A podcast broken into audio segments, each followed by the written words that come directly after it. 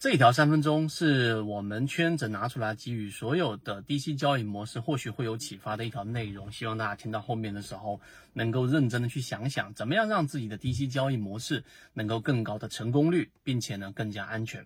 首先，第一点，低息交易模式的奥义或者核心是什么啊？有人认为低息交易模式或许我得买到一个特别好的标的，成长性或者说它的整个价值性会非常非常高。有些人会认为低息交易模式那其实就是要买到一个精准的买点，可能有不同的答案。但第一点，我们圈子先把核心内容告诉给大家。我们认为低息交易模式是要尽可能的买到低的成本和更多的股数。这个我们在缠论里面也给大家去提到过。当然，如果只讲到这个层面，那实际上意义不大。我们要更加的列入到我们所说的实战层面。第二点就出来了，有两个结构。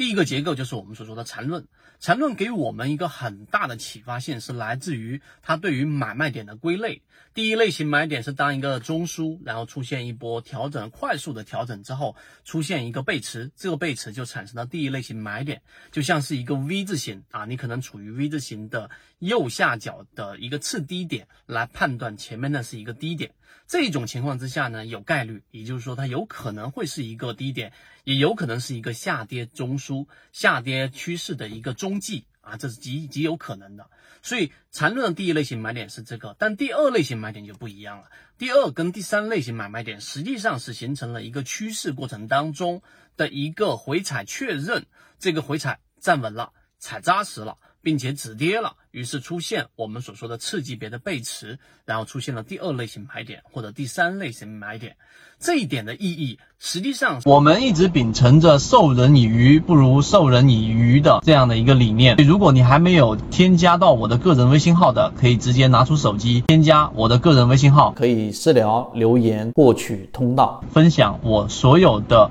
完整版课程视频，是由原来的我们所说的小白交易者。随机的乱买，或者说买到所谓的低价，或者自己认为的低位，和我们所说缠论的第二、第三类型买卖点是由中枢和背驰所构建的高成功概率，再叠加其他模块的作为护城河，是完全不一样的。这是第二点。那模块中的缠论以外，还有就是我们给大家讲过的索罗斯金融链接术里面的八个不同的阶段。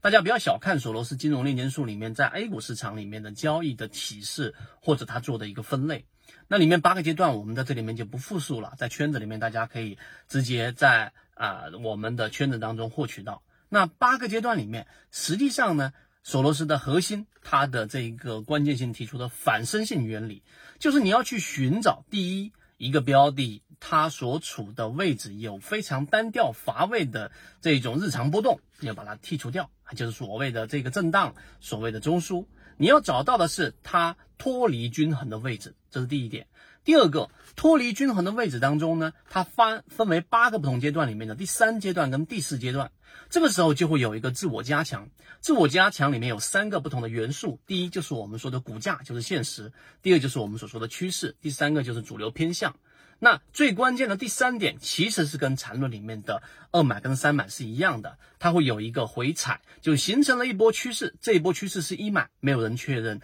它是有很高的成功概率。但是，一旦出现了一波由主流偏向所导致的股价的矫正，这一波回调是获利回吐，这一波回调是资金的测试。那么，只要它进行了站稳，进入到第三阶段，就是原有趋势的自我加强。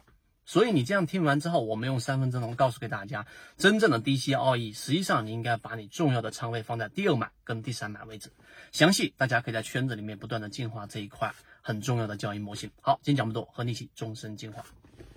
最近很多朋友说不知道看圈子如何才能学习完整版专栏，这里简单给大家说一下，可以私聊留言获取我的个人微信号，加入实战圈子，进一步系统学习。